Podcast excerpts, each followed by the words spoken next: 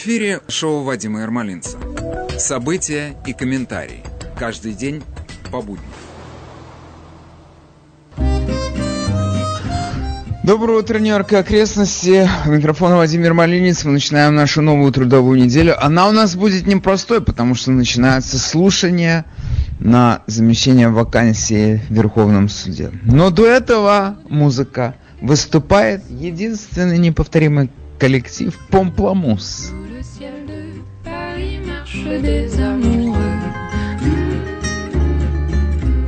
Leur bonheur se construit sur un air fait pour eux. Sous le pont de Bercy, un philosophe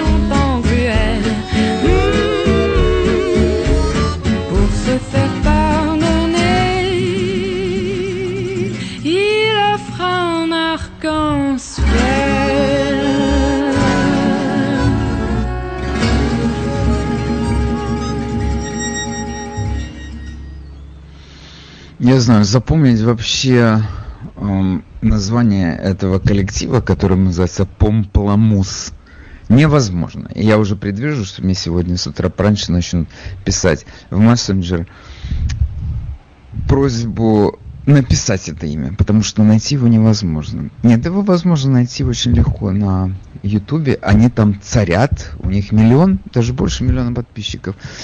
Это э, коллектив из э, Калифорнии. А вы, конечно, спросите, а как это так девушка так отлично по-французски говорит? А у этого, как всегда, есть очень простое объяснение. Девушка Натали Дон родилась э, в семье миссионеров, и она все детство провела в Европе, в основном во Франции и в Бельгии. И потом, когда она вернулась э, с родителями в Америку, ей просто ничего не оставалось, как пойти в университет на французское отделение учить французский язык и литературу. Хотя я думаю, что она, наверное, могла бы и еще кого-то сама научить французскому языку. Такие дела. Ну, хорошо.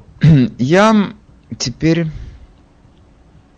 вернусь к текущим событиям. У нас тут такое случилось, что столько всего нас случалось за с того момента, как мы видели с вами последний раз, что прям не знаю, с чего начинать, но я начну с самого верху. Сегодня, 12 октября, в понедельник, начинается слушание в Сенате по кандидатуре судьи Эми Конни Барретт. Как это все будет э, проходить? Во-первых, эти слушания начнутся в 9 часов утра. Значит, если кто-то сегодня не идет на работу, может занять место в первом ряду портера и получить удовольствие. я не знаю, конечно, сегодня будет ли это такое раскаленное действие, как это было, когда принимали, когда принимали, когда утверждали кандидатуру эм, предшественника Эми Коэн Барретт на этом горяченьком месте, судью Бретта Кавана, но я так думаю, что демократы получили урок. У них тогда рейтинги у всех упали после этого бичевания, которое они устроили Кавана. И все равно он стал членом Верховного суда. И сейчас так, судя по предварительным комментариям, можно предположить, что главная претензия, которая э, могла бы быть предъявлена э, к Энними Конибар, что она э, активная католичка. Наверное, это все-таки не будут муссировать очень сильно. А о чем тогда говорить? У нее семья сказочная. Кому-то можно пример с нее взять.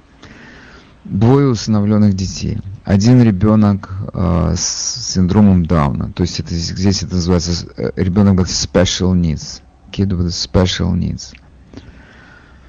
То есть с этой с точки зрения ее личной жизни и вспоминать что-то старое, это просто неприлично. С другой стороны, какие у нас приличия в политике? Никаких.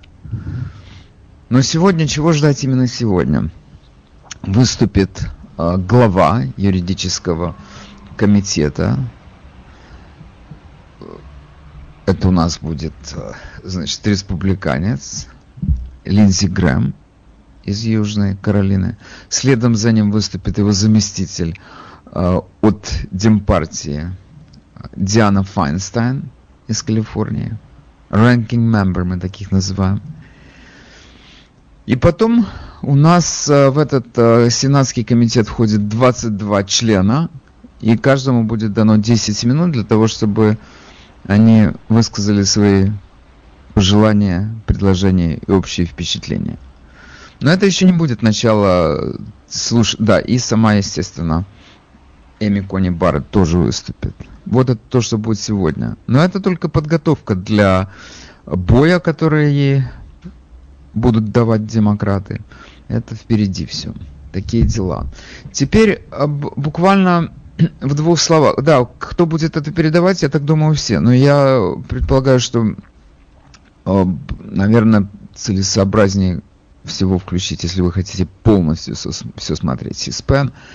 Но если у вас нету здоровья смотреть все, то я так предполагаю, что, конечно же, наши основные кабельные телеканалы нарежут главные моменты в этом в сегодняшних выступлениях и вечером мы это все смотр, э, сможем посмотреть. Теперь эм, я буквально, наверное, в двух словах должен сказать о самой Барретт. Ей 48 лет, она родилась в Луизиане, она посещала католический университет, который называется Notre-Dame University. Она окончила юридический факультет, одна из лучших на своем курсе.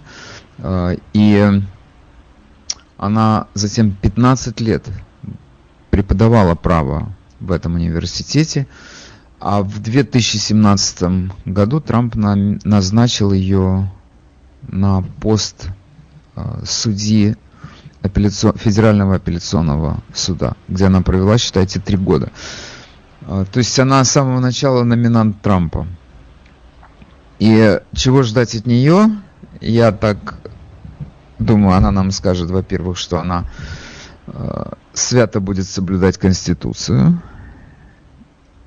И второе, это то, что она замещает Рут, она может заместить Рут Бейдер Гинзбург, хотя эта замена невозможна, но она, как вежливая женщина, скажет, что эта потеря невосполнимая и так далее. Окей, соблю... то есть соблюдет все приличия, которые полагаются в таких случаях. Ну вот, это у нас э, ожидается, что эти слушания у нас, конечно, это теперь станет на, я думаю, на несколько недель. Ну, на две недели точно, я думаю, это все будет тянуться. И к концу месяца, Бог даст, вопрос поставят на голосование. Но тут такое дело, что всего можно ждать, и будем ждать. Теперь я возвращаюсь к нам, в наш город. У нас тут бурлит наш еврейский Бора-парк. И я, конечно, так отчасти даже удивлен тем, что там произошло. Это началось э, бурление в, в среду, в четверг. Самое занятное, вот если так смотришь на все это со стороны, это происходит, это отчасти напоминает массовые протесты в целом по стране, но они ночью проходят. Почему?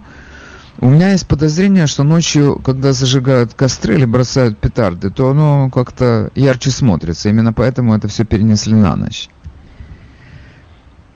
И какие-то элементы того, что происходило во время больших протестов и у нас в городе, ну, или там подальше в Миннесоте, оно и здесь у нас наблюдается. Мне, например, невероятно понравилось миллион фотографий, конечно, из сбора парка. И мне невероятно понравились фотографии, когда, вы знаете, протестующие, они стоят и просто так глаза в глаза смотрят полицейским. Стоят такие маленькие еврейчики в этих лапсердачках своих, таких шапочках, и они смотрят огонь полицейским в глаза. Это так странно и страшно и смешно.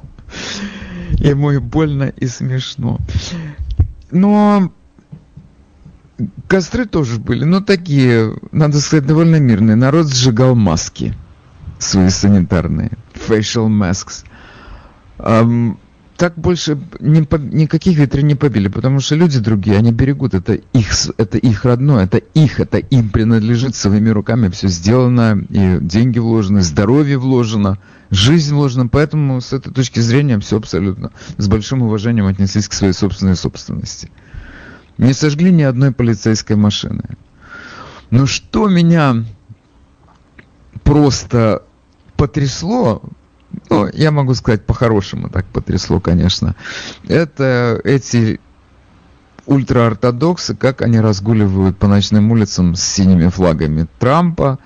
И что еще больше потрясло меня, это вот это появление этого желтого Гадзум флаг, на котором, вы знаете, желтый флаг, там такая змея с открытым ртом, из которой язык торчит раздвоенный, написано «Don't tread on me», «Не наступай». Это бо- бо- боевые люди, как оказалось. С чем это связано? Это связано с тем, что ввели эти ограничения на посещение синагог в праздники. Я вообще ничего более возмутительного не могу описать. У нас тут звонил человек, который работает в синагоге, если вы помните, который рассказал, что у них э, синагога на 1200 мест – но по этому новому закону, если ты попадаешь в эту красную зону, туда можно запустить 10 человек. Ну как это? Для кого это? Что это? О чем идет речь вообще? Вы что, специально это делаете? И тут прозвучало у нас мнение о том, что да, это делают специально. И вы знаете, если кто-то хочет посмотреть на две интереснейшие карты, то я просто рекомендую заглянуть на мой блог, где эти карты представлены. Это санитарная карта сегодняшнего Бруклина, где следует соблюдать, соблюдать, соблюдать самые жесткие карантинные меры. И это карта результатов выборов 2016 года. У меня, я взял эту карту не откуда-нибудь, а со страниц газеты York Times. Это у нас говорят газеты фактов, поэтому я им решил довериться. И оказывается, Бруклин довольно-таки республиканский район. И эпицентром этого республиканского района является не наш русский Бруклин, в кавычках русский, а Бора-парк. Но много районов также красных, которые идут вдоль Оушен Парквей, это понятно. Бенсонхорст голубой у нас. И все это все-таки кажется не только такой политической мерой, этот карантин, но он кажется и антисемитской мерой. И я вам объясню почему. Дело не в том, что только синагоги закрыли, или вернее ограничили их в деятельности. По другой причине эта история выглядит как антисемитская. Я объясню, что я имею в виду. Ты, если возьмешь выступление губернатора Кома, где он объясняет причины, по которым он решил э, ввести этот карантин сейчас, и в том числе ограничить, резко ограничить посещение религиозных учреждений, а именно синагог в Бора-парке и вокруг Бора-парка, то он просто говорит, это, он говорит ультраортодокс, это его главное слово, которое он сейчас употребляет, ультра, ультра-ортодокс.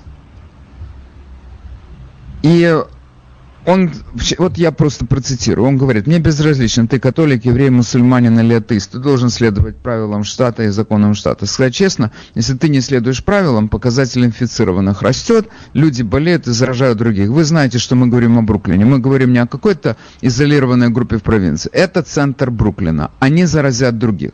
Ну хорошо, центр Бруклина, они заразят других, это Бора парк. Это все, и он говорит об этом, то есть я вам не могу все приводить полностью в выступление, но он говорит о Бора-парке. Но если ты посмотришь на эту карту, э, я имею в виду карантинную карту, то красная зона включает не только Бора-парк. Мы, живущие в Бруклине, знаем, кто живет в Бруклине. Действительно, Бора-парк, вернее, демо, вся эта демография – она немножечко разрослась уже за административные границы Бора парка. Она и в Мид... евреи ортодоксы есть и в Мидвуде, и в других, и в Бенсенхерст они уже частично туда зашли. То есть их много, они уже в некоторых местах перешли через Оушен Парк и двинулись в сторону Кони Айленда. Это мы все знаем. Но вы можете сказать, что только они живут в этой красной зоне? Нет. Во-первых, люди, которые когда никогда проезжают по Кони Айленду, они знают, что там полно мусульман и там полно мечетей. Почему про них ничего не говорят? Они к себе ходят или не ходят? Потом, если э, мы говорим о других районах э, такого концентрированного проживания этнических в Бруклине, этнических групп в Бруклине, то как можно, например, э, не иметь в виду выходцев из э, бывших азиатских республик Советского Союза? Я не знаю даже из каких именно, Узбекистан, Таджикистан, ну, может быть, вы знаете лучше меня – насколько я так прикидываю, их к еврейским ультраортодоксам невозможно отнести. Они относятся к другой юрисдикции. Почему про них ничего не говорят? Почему не говорят про русских евреев, которые живут ближе в сторону э, Кони-Айленда? То есть все повесили на евреев. Именно на, причем на ультраортодоксов. Именно поэтому я говорю, это, это антисемитский ход. Почему? Ну, наверное, это в расчете на то, что вот э, общее есть такое впечатление, они недоразвитые, они это такие люди отставшие от жизни, они не носят эти маски, потому что они отстали от жизни, они не, не смотрят телевизор и не читают газету «Нью-Йорк Таймс». У них есть свои источники информации, им не нужна газета «Нью-Йорк Таймс». И, и сами они, когда они объясняют свою позицию, они говорят, у нас вообще не есть врачи, они нам говорят, что делать это можно с ума сойти. У них есть свои врачи? Да, у них есть свои врачи. Они тоже ортодоксы с медицинским образованием. И на всякий случай я вам хочу сказать, что если вы помните, у нас тут был первый врач, первый в этом городе врач, который, стал, который нашел средства лечения, это был еврей-ортодокс Владимир Зеленский из Монси. Это с него началась же вся эта эпопея с гидро, э, гидроксихлорохином. Это же он начал лечить. И он успешно лечил. По его словам, я не знаю, можно ему верить или нельзя, у него там порядка 700 пациентов, которых он вылечил. Пользуясь этой комбинацией, которую он нашел, ортодокс. Как? Это у нас разве не в Корнельском университете нашли это лечение? Нет, это у нас в Монсе нашли это лечение. Сколько бы ни говорили, что гидроксихлорохин это не работает, или это, это Трамп это рекламирует, это, это чушь собачья. И есть масса, уже можно говорить о массе. Последний раз я слышал о трех независимых исследованиях, которые показали, что это эффективное лекарство. И я вам скажу, ну, первое то, что э, работало против этого лекарства, это Трамп. Ну как же, если он сказал, что это лечит, значит это не лечит, значит это отрава. Тут же начали, я не, вообще, вдумайтесь, насколько это было адекватное это отношение к совершенно дикому случаю, когда какой-то идиот выпил этот э, дихлофос, которым он аквариум свой мыл, или я не знаю, как это средство там называлось, хлороформ, он умер, и из этого одного случая этого идиота сказали это из-за Трампа. Но это, Но это только у нас, и только слева. Это, это вполне возможно. Но из, из последний раз я слышал, я э, прочел, сейчас не могу, источник, три независимых расследования, медицинских исследований подтвердили эффективность этого гидроксихлорохина, но первое большое исследование было проведено э, большой группой, 6, по-моему, клиник с инфекционными эпидеми... Эм, отделениями э, в Техасе. Они подтвердили, насколько это эффективное средство. Первая причина политическая. Трамп сказал хорошо, значит плохо. Это первое. И вторая, я об этом часто слышал, не очень хотят этим лекарством пользоваться, потому что оно слишком дешевое, на нем не заработаешь. Ну, окей.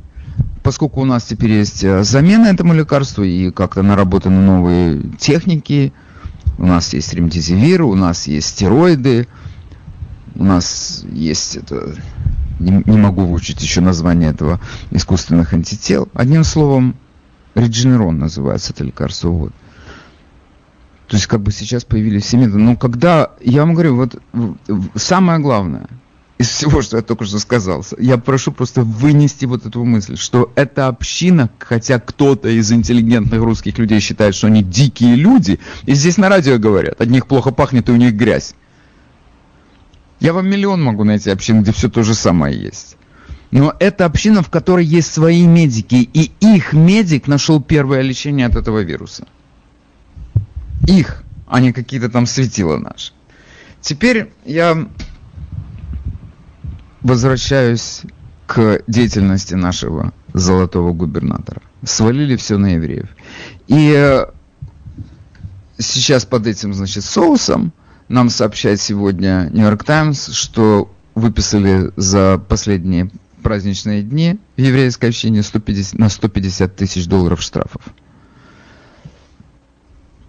150 тысяч, э, это общая сумма, всего 62 штрафа было записано. При этом максимальные штрафы были по 15 тысяч долларов, были выписаны 5 или 6 синагогам.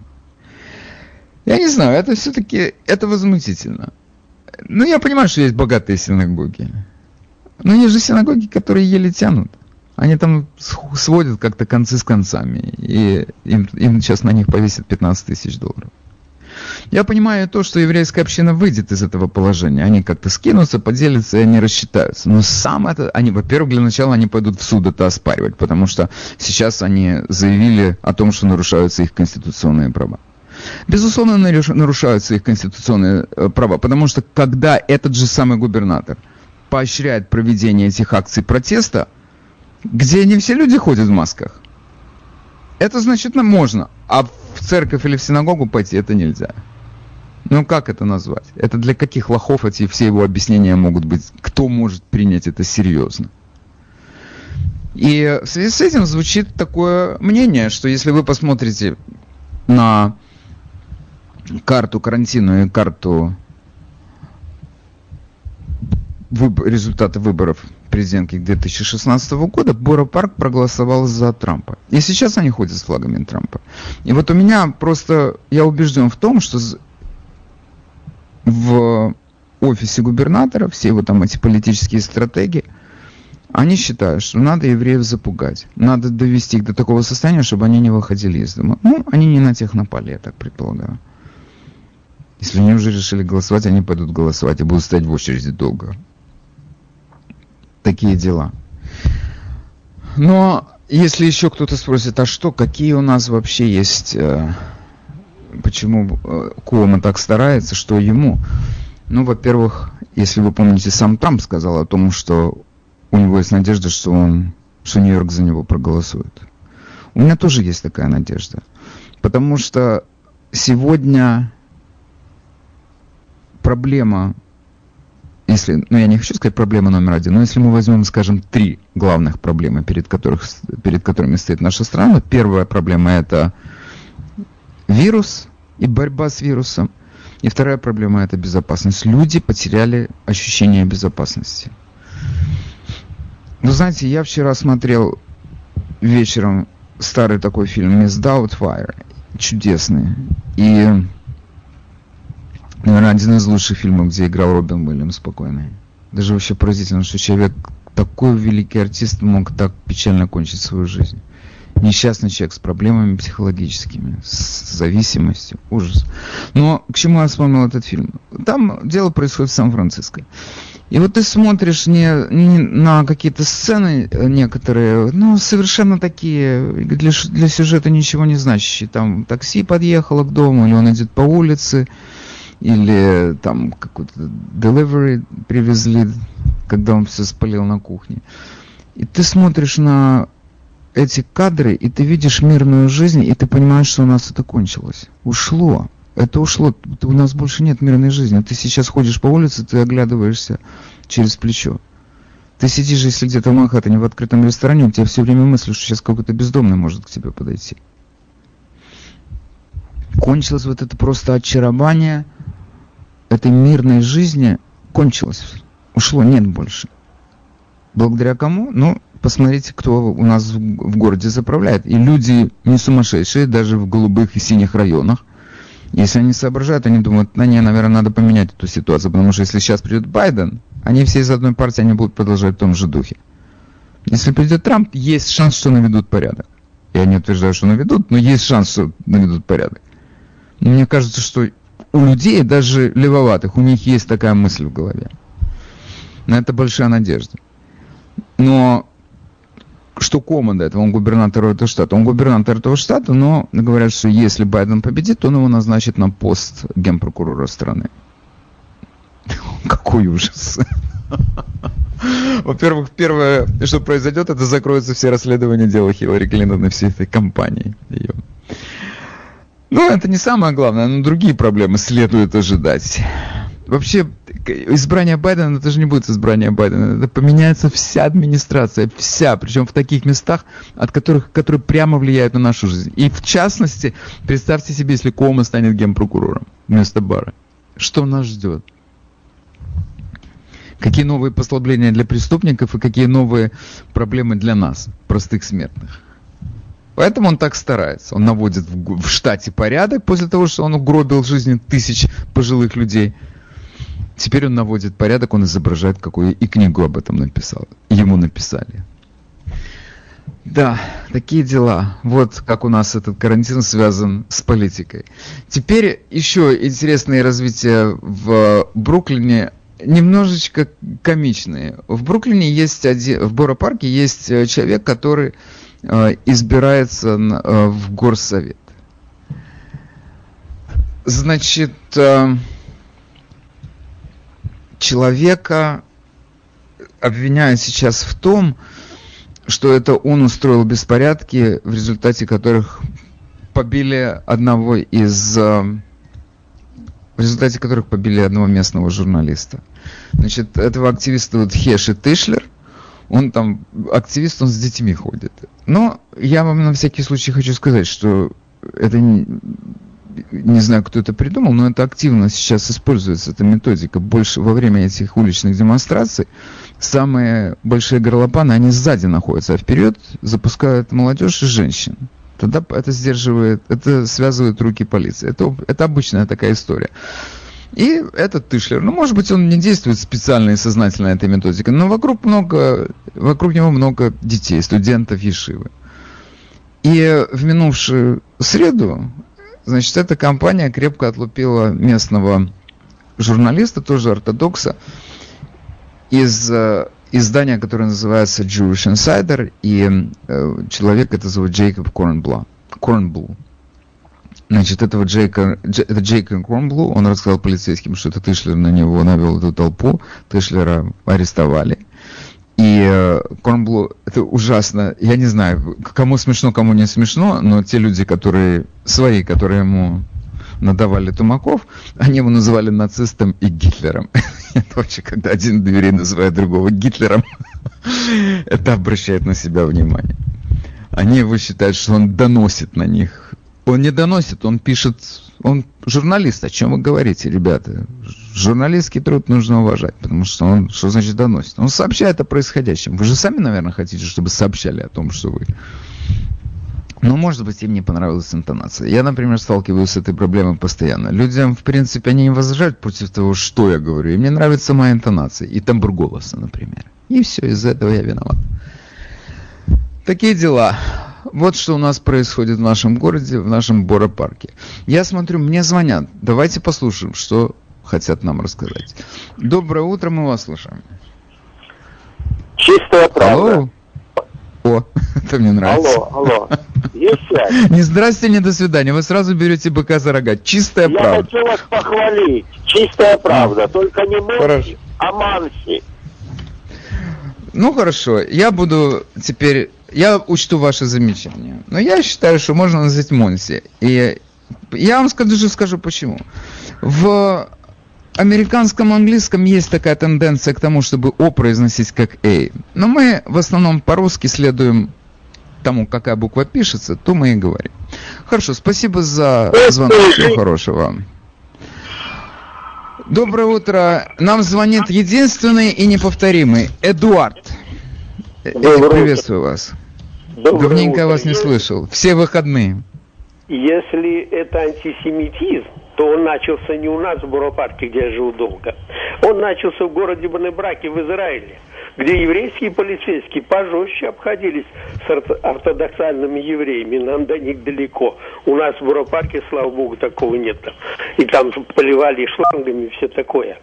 Я просто Ну-ка. хочу, зам- да, я просто хочу еще заметить, а вдруг вот ортодоксальные наши евреи решили пойти по пути Швейцарии? Может, стадо должно переболеть, появится иммунитет, и в конце концов они будут здоровее нас, всех тех, кто вот э, ходит в масках и прочее. Про- Я просто вот версию такую имею. И еще я вот слышал эту женщину, которая говорит, «Ор- ортодоксальные евреи, от них вонять. Поймите, что они моются и переодеваются не меньше нашего. Это... Слушайте, Ну, я ну, вас умоляю, это, я- это я четко... расскажу. Дайте я вам объясню. Она вот, когда жара выходит полуголая, а они выходят на улицу в черных одеждах, в меховых шапках, после ванны, после переодевания. Да он пока до синагоги дойдет, семь раз потеет. Конечно, от него будет запах, но Ну, форма хорошо. одежды у него такая. Вот это я хотел хорошо. объяснить женщине. Ну хорошо, спасибо. Этой женщине объяснить. Что вы ей можете объяснить? Я знаю лично людей, которые не носят э, летом ни пальто, ни шапку меховую. И в синагогу никогда в жизни не ходили. Но ты, бывает, сидишь рядом с ним в вагоне метро и думаешь, мать моя родная, у тебя что, Жек воду отключил в доме или что? Что случилось в твоей жизни? А он ничего, майка, трусы. Очень легко одет, подлец. Слушайте, я вам скажу, у нас мы находимся все и всегда в плену стереотипов. Есть какие-то доминирующие мысли в массовом сознании, и они руководят нашими поступками. Но я вас хочу задать вам вопрос. Как вы считаете, вот у нас сейчас продолжается карантин, меры все эти, туда не ходи, сюда не ходи, маску не снимай. Обычно такого рода меры предпринимаются, когда мы знаем, что ну еще месяц, допустим, мы посидим, и этот вирус уйдет. Но нам, между прочим, сказали, давайте немножечко напряжемся и посидим в карантине в апреле месяце. Как вообще? Уже прошло несколько месяцев, уже полгода прошло. Мы побороли этот вирус? Нет, мы его не побороли. И кто-то может сказать, что он когда-нибудь, когда бы то ни было, уйдет из нашей жизни? Кто-то может это сказать? Нет. Мы живем с вирусом гриппа. У нас есть другие вирусы, которые всегда присутствуют в нашей жизни в большей или меньшей степени. Но сезонный грипп это просто как лучший э, пример, все знают. Октябрь, ноябрь, поехали. И до следующего февраля-марта. Ну, а кто, кто может, кто вернее, кто знает наверняка, что этот, э, эта зараза сейчас с COVID-19 не вылезет у нас этой зимой или этой глубокой осенью, или в ноябре месяце. Она не вылезет и не останется снова, снова до марта. Где гарантия? Такой гарантии нет. Означает ли это, что все, мы теперь будем всегда всю жизнь ходить в масках, мы, всегда, мы больше никогда не будем ходить в театр, мы все теперь по телевизору будем смотреть, мы больше не будем ходить в рестораны, в синагоги, в церкви, мы никуда больше не будем ходить. Значит, кто работает из дому, будет работать из дому, кто не может работать из дому, тот будет получать пособие до конца своих дней. Вот такая картина вас устраивает? Мне кажется, нет. Это ненормально. И мне кажется, что мы, что у нас начнется в ноябре месяце, со второй половины ноября, нас нач- начнут приучать к мысли, что можно жить и с этим вирусом дальше. Мы не знаем, этот вирус уйдет когда бы то ни было из нашей жизни или не уйдет.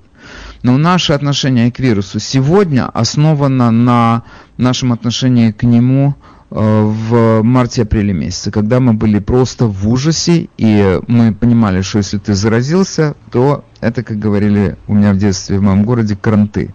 Плохо дело. Особенно если ты в возрасте. Но сейчас, я думаю, у каждого из нас есть знакомые, которые переболели, и как-то они пришли в себя. Многие из моих слушателей переболели и пришли в себя. И э, я думаю, это пример, который на, глаз, на, на глазах у всей страны. Президента его вовремя, конечно, подхватили. Это большое дело, что у него моментально все нашли. Через три дня он вышел из больницы и вернулся в Белый дом который впору называют дурдомом, с учетом обстоятельств его работы.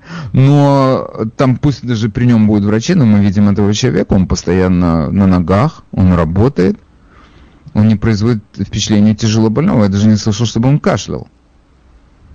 Но я вам скажу, Трамп э, все-таки человек, там он немножечко, допустим, уплотненный такой консистенции, но он не пьет, не курит, это много значит. И в целом он, мы знаем, он, это динамо-машина, он работает, он как заводной. Если вообще в 74 года вы посмотрите, когда он проводит эти митинги, по два часа он выступает, у меня такое впечатление, что уже публика устает слушать, а он еще говорит. Ему еще немножко, он еще не все сказал. Там энергии хватит на трех человек. Но я другой вам приведу пример. Значит, есть э, губернатор Нью-Джерси Крис, Крис Кристи, который вот этот вот точно не производит впечатление здорового человека. Вчера прозвучало, он тоже заболел в числе тех, э, кто группы, которая э, заразилась, предположительно, в розовом саду, когда Трамп объявил о номинации судьи Эми Кони Барретт, тогда группа людей заразилась. И он оказался в их числе. Он вышел вчера из больницы. Ну, при этом я говорю, у него, во-первых, у него однозначно он страдает от ожирения. Во-вторых, у него астма. Он курит. И, наверное, он когда-никогда выпивает. Но я не знаю, конечно, когда мы говорим, выпивает он много или не, немного выпивает, но я думаю, немного, скорее, чем много. Но он действительно, на мой взгляд, он точно входил в группу риска уже дома. Но это о чем-то говорит? Это говорит о том, что наша медицина нашла эффективные методы лечения. И я думаю, что сегодня по, и по количеству госпитализаций и по смертности, наверное, COVID-19 сопоставим с инфлюенцией. Мне так кажется. И как только народ в массе свыкнется с этой мыслью, мы забудем и про карантины, и про маски.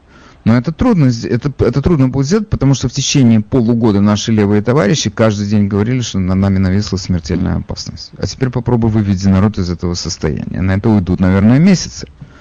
И эти месяцы мы будем соблюдать эти меры и, и не ходить в театр, в кино и в рестораны. Окей. Теперь я еще хотел с вами поделиться одной истории, и если у вас есть мысли по этому поводу, то, конечно же, будет интересно послушать, что вы скажете. Вы, наверное, в курсе дела, что у нас в, в произошло какое ЧП произошло в Денвере, штат Колорадо. Убили человека во время демонстрации протеста. 30-летний э, охранник 30-летний Мэтью Роберт Долов убил одним выстрелом в голову 49-летнего Ли Келтнера, участника демонстрации в поддержку полиции. Значит, перед этим роковым выстрелом Келтнер ударил Долова по лицу и запустил в него струю слезоточивого газа Мейсис. Значит, э, есть фотографии, которые просто это все детально отразили, как э, Келтнер э, бьет этого Долофа по лицу, у того слетают очки и кепка. Удар, наверное, сильный получился. Тем более этот Келтнер был таким человеком упитанным. Значит, тяжелым, значит, сильный удар. И при этом этот весь этот конфликт который завершился этим роковым выстрелом, он длился считанные секунды. Но я вчера просто засек по часам. У меня получилось 6 секунд. Что произошло за эти 6 секунд? Эм, из видео мы, э, следует, как этот Ли Келтнер, он ругается с каким-то, с одним из участников протеста, потому что там были левые, там были, там были защитники полиции, там были БЛМ Антифа. И он переругивается, то я так понимаю, с одним из этих антифа, потому что у того на маке написано Black Guns Matter. Это значит уже такой воинствующий БЛМщик, я так понимаю. Он с ним переругивается с этими всеми известными словами на букву F. Между ними стоит чудак, который пытается не довести дело до драки. Потом Келтнер исчезает из кадра, и вот его нету где-то этих в кадре этих 6 или 7 секунд. После чего звучит выстрел. Все, убили человека. Это он за 6-7 за секунд успел сцепиться с этим охранником, ударить его, и тот его, запустить в него этот мейс, и тот его застрелил в ответ. 6 или 7 секунд. Это понятно, что это все было спонтанно произошло. Теперь откуда взялся этот Долов? Эм, телекомпания местная Nine News, они наняли этого Долова для охраны своей съемочной группы, когда они поехали снимать этот сюжет о демонстрациях в центре города. Есть такая частная компания Пинкертон, очень известная. Они занимаются сыском, и они обеспечивают, обеспечивают меры безопасности. Те, кто нужен, по этим специальностям ты туда обращаешься, они тебе дают лицензированных специалистов. И так они дали этой съемочной группе этого Мэтью Долофа. Теперь самое интересное. Нам газета Denver Post сообщает, что для работы вооруженным охранником человек должен пройти курсы специальные, и он должен получить специальную лицензию, которая ему позволяет работать вооруженным охранником в городе Денвере. Значит, в отделе, в городском отделе лицензирования Никакой информации о том, что у Долова есть такая, была такая лицензия, нет. Он ее не получал. Или, во вся... Или, может быть, произошел какой-то сбой в компьютерной системе, поэтому дали неправильный ответ. Но Денвер Пост нам сообщила, что у него не было этой лицензии. У них в отделе ее нету. Значит, сейчас семья убитого говорят, что они будут судить и этого Долова, и это агентство Пинкертон.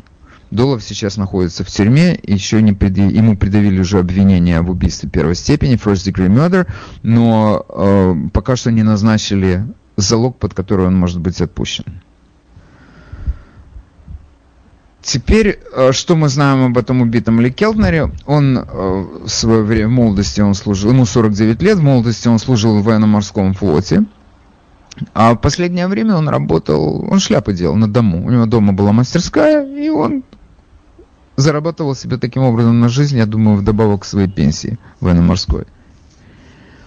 Его сын, Джонатан, говорит, что он никогда не был никаким членом никаких милиций, не был никаким членом никаких общественных групп. Он просто ходил, значит, с начала этих протестов, он ходил на демонстрации в поддержку полиции. И там он сцепился с этим Долофом. Сперва с другими. Но я вам говорю, то, что происходит на этих демонстрациях, это просто люди туда идут для того, чтобы выпустить какой-то невиданный совершенно запас злобы, который в них живет. Причем это истинная причина этой злости может быть что угодно. Может быть, кто-то не имеет работы, из-за этого у него это накопилось. Может быть, кто-то э, не может, не в состоянии платить моргич. Может быть, у кого-то какие-то проблемы в отношениях с э, близкими людьми, с женой, тещей детьми что угодно, но они просто, я сейчас смотрю, бывает, вот эти люди стоят друг против друга и кричат друг другу в лицо эти проклятия и оскорбления, и ты думаешь, что они конкретно могут изменить в этой жизни, если они будут просто стоять и кричать друг друга эти оскорбления? Ничего, ровным счетом ничего, но это просто, они выпускают таким образом скопившийся пар под видом борьбы за расовую справедливость. Это мое объяснение, я могу ошибаться, но мне именно так это и кажется. И этот ходил. Он сидел в шляпе, там ему делал, ему стало скучно, он решил ходить на демонстрации. Ну, слушай, а что ты сделаешь? Имеет полное право. Теперь для меня вот самое главное, что там произошло. Протесты слева организовала коммунистическая партия. Теперь я, я понимаю, что вы сейчас скажете, а ух ты, а как это так это? Вот так это, я вам сейчас все объясню. Значит, с того момента, когда появилась БЛМ, и когда я прочел, что прочитал их документы, я стал говорить по радио, что это коммунисты. И я при этом, даже говоря это слово коммунисты, я понимал, что многие это слово воспринимают как перегиб. Ну скажи, назови их социалистами, но не называй их коммунистами. Коммунисты это немножко другое, это уже крайности такие. Но я вам скажу, что факт тот, что очень мало народу мне объяснит разницу между социализмом и коммунизмом. По большому счету, я ее не вижу вообще. и много людей не видит никакой разницы между социализмом и коммунизмом. Главное свойство и того, и другого строя – это то, что у людей нет частной собственности. Они отрицают, и социалисты, и коммунисты отрицают частную собственность. Я на всякий случай хочу вам сказать, что вы не путаете социалистов с социал-демократами западного образца. Это не социалисты, это социал-демократы. Они все-таки предполагают какую-то демократическую форму управления, выборы свободные и так далее. Не, при социализме и коммунизме такого не бывает. Там есть только одна партия, которая контролирует правительство и все остальное. Вот это вот социализм и коммунизм. Это тоталитарные системы. Между ними нет никакой разницы, я говорю о социализме и коммунизме. И когда ты смотришь, на какой идеологии это построено, у нас чаще считается, что мягче сказать, что они марксисты. Но на всякий случай, если кто-то не знает или забыл, манифест коммунистической партии написан Марксом поэтому и Энгельсом. Поэтому, когда мы говорим марксизм, это синоним слова коммунизм. Но они как-то, люди, тем не менее, слово коммунизм пугаются. Не надо пугаться, это реальность нашей жизни. И сейчас мы видим, что эти митинги, уже не скрываясь, никак, ничего не прикрывая, это организовала коммунистическая партия, Денверское отделение. Я подвесил у себя сегодня на своем блоге этот плакатик, можете посмотреть. Денвер Каменец, серп и молот, звезда. Правда, все зеленого цвета, но, а не красного, но неважно. Это не суть важно. Значит, на этом эм, плакатике написано следующее. Часть текста я перевел для того, чтобы донести до вас эту важную новость. Там написано, мы проведем контрдемонстрацию против фашистского ралли, которое должно пройти в то же время и в том же месте. Наш план собрать больше людей и сиять ярче фашистов, поставить наши столы и тенты в Сивик-центре, парки как можно ближе к фашистам. Мы хотим послать этих червей назад в их норы, деморализовать и изолировать, чтобы их мог утешить только их расист и насильник президент. У нас будет суд для членов нашей семьи, музыка, спикеры, коммунистическая литература и масса антифашистских кричалок. Теперь обратите внимание, они, значит, собираются демонстрацию устраивать против фашистов. Елки-палки, какие там фашисты, о чем идет речь? Вот эта вот техника агитационная, которая пропагандистская, которую они применяют. Они ее не придумали. Ее придумал Эрнст Тельман и его коммунисты в, в, в Германии 30-х годов, в конце 20-х, начало 30-х годов. В чем была эта техника? Они всех кто не был коммунистом, называли фашистами. Ты был социал-демократом, ты фашист. Дело в том, что тогда как такового фашизма не было в Германии. Уже появились нацисты. Гитлер это немножечко другое. Нацисты, у них была идея национальная, между прочим, фашизм предполагает объединение этнических групп, которые живут в одной стране. Итальянский фашизм не предполагал никакого там ни расизма, ничего. У них все, кто жил в стране, они должны были работать на благо этой страны белые, черные, какие угодно. Нацизм это другое явление. Но коммунисты в Германии, они, это была их метода, они всех абсолютно не коммунистов называли фашистами. Это именно то, что сейчас происходит в нашей стране. Ты пришел с флаг, на демонстрацию с флагом Трампа, ты фашист. Если ты пришел с полицейским флагом, с этой синей, голубой чертой на синем фоне, ты фашист. Если ты республиканец или человек консервативных взглядов, ты фашист. Это их метод. И я вам скажу, этот метод очень хорошо работает, потому что у нас сегодня любая организация, которая, общественная организация, которая выходит на демонстрацию с флагами Трампа и э, за полицию, допустим, или просто с американскими флагами, Наши левые комментаторы их, конечно, не называют фашистами, но они их называют крайне правыми. Почему они крайне правые? Что значит крайне правые? То есть, если ты не с этими ребятами, ты крайне правый. Мне как-то по душе, чтобы мне просто говорили, что я человек консервативных взглядов, потому что когда мне говорят слово «крайне», я себя уже ощущаю каким-то действительно фашистом. Это, это вошло в наш политический обиход, обратите на это внимание. Это, между прочим, та причина, по которой Трамп так сбился на э, дебатах с Байденом Этот ему говорит Крис Уоллес, осудите крайних правых. А он ему говорит, кого вы имеете в виду? Он правильный вопрос задал, кого вы имеете в виду? Потому что когда в Портленде недавно была эта колоссальная этот автопробег под, под э, флагами трамповскими, это были крайне правые, их местная пресса называла крайне правые. Это не, я не считаю, что они крайне, край, крайне правые. Когда мы говорим о крайне правых, мы понимаем, что это вот кукулус-клановцы. Когда выходят, вот да, вот это вот крайне правые. Когда выходят, например, с, э, с нацистскими свастиками, о да, это однозначно крайне правые. А я что, тоже крайне правый? И это не приемлемо все. Те люди, которые едут с трамповскими флагами, они тоже крайне правые?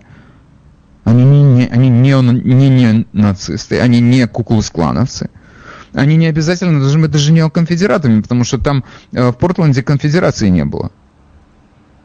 Он не входил в эти места. Орегон. Это южная, речь идет о Южных Штатах. Так о чем мы говорим тогда?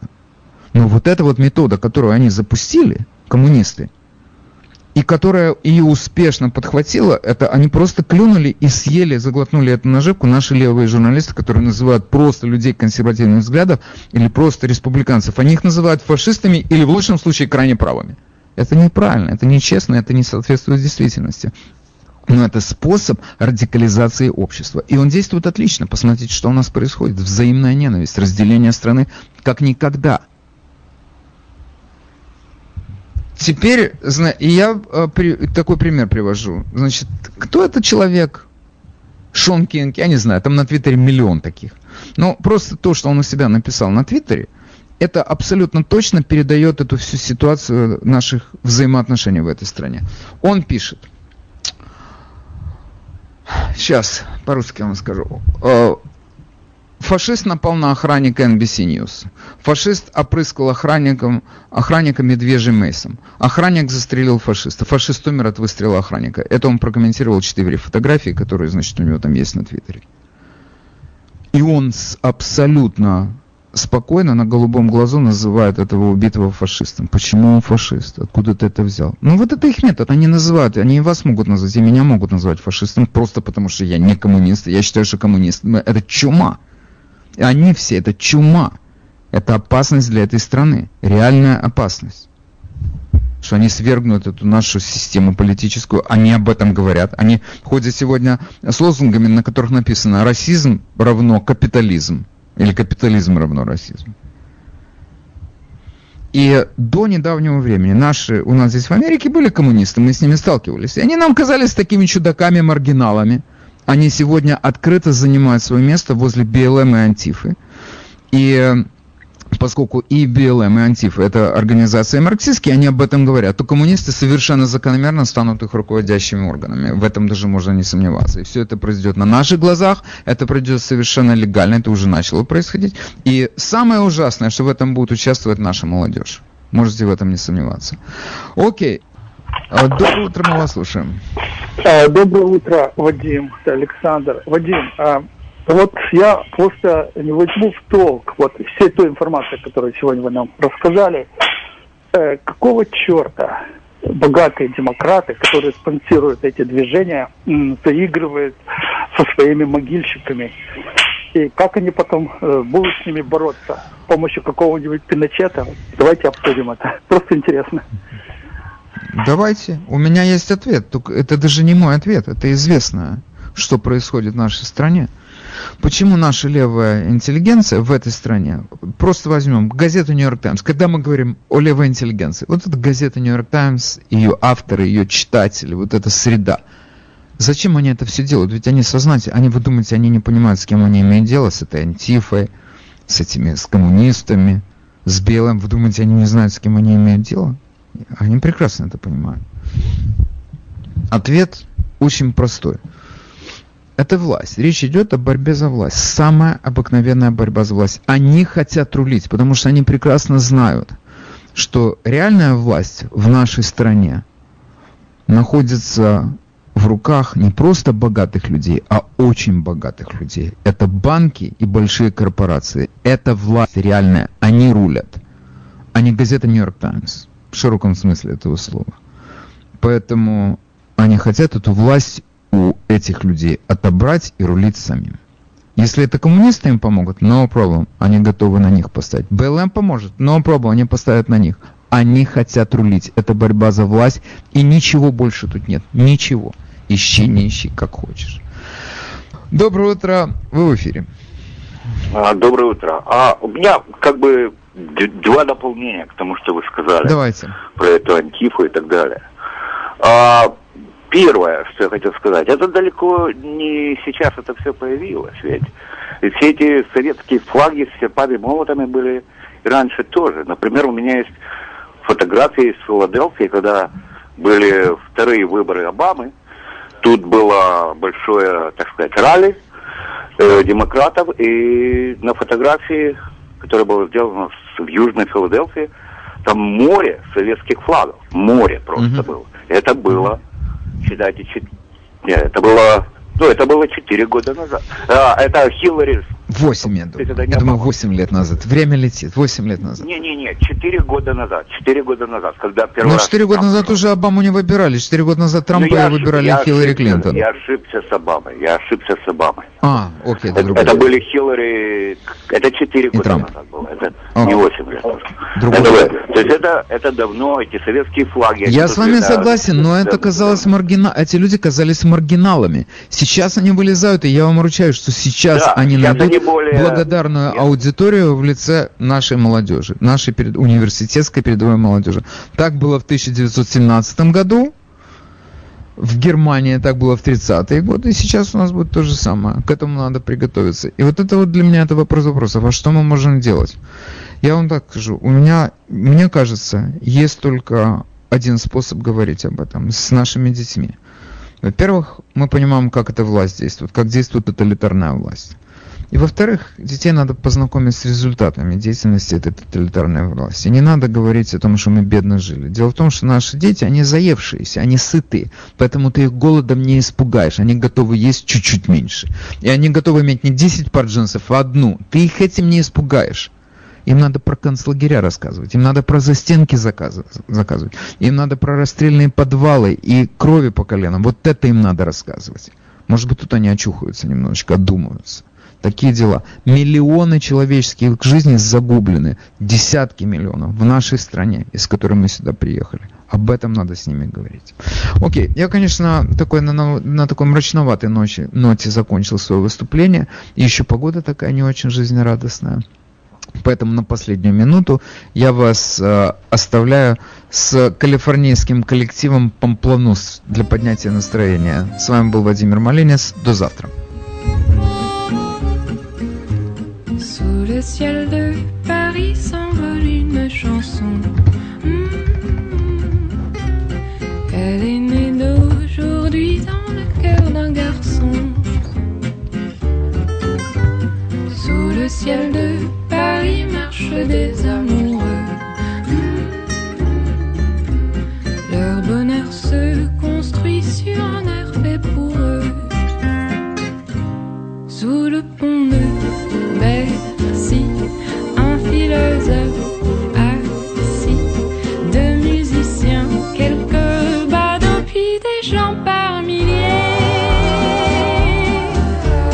Sous le ciel de Paris, jusqu'au soir vont chanter. L'hymne d'un peuple épris de sa vieille cité, près de Notre-Dame.